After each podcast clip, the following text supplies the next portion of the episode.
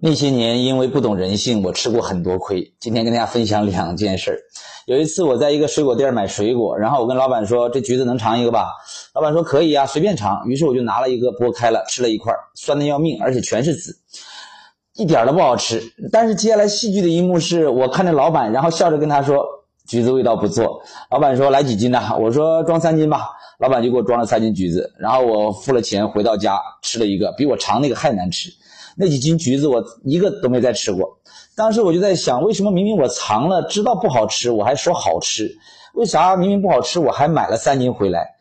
我是消费者，我花钱就应该买我开心呢，为啥我花了钱，哼，好像在为对方开心？这是咋回事呢？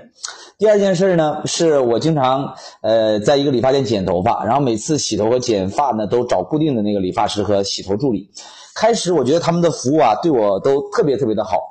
然后慢慢慢跟他们熟了，就就感觉这个洗头越来越差，这个剪头发呢也越来越随意。我当我我我本来就想换换人来给我服务，但出于太熟就不好意思换人。哎，我在想为什么以前陌生的时候服务质量那么好，我把你们当朋友之后反而就这样对我。看来人性真的是越亲近越放肆。后来呢，我就把他俩给投诉了，然后我要求换人给我服务。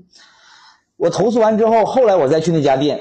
我发现无论是洗头的还是剪头的那个那个人对我都特别用心，哎，再也没有像以前就是那么随意了。然后呢，我呢也不把他们当朋友一样聊天了，我全程冷漠。我发现我越冷漠，他们服务反而越好；我越把他们当朋友，他们反而越随意。搞明白这一切之后呢，我后来再去水果店买橘子时，我尝了一口，很酸。老板拿着橘子说称几斤，我看都没看他，我说不要了，转身就走。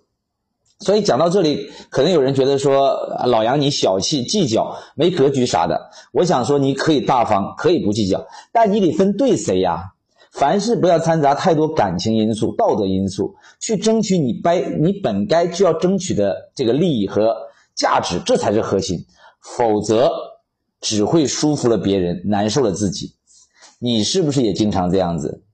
好好反思一下自己吧。关注我，给你实在干货。拜拜。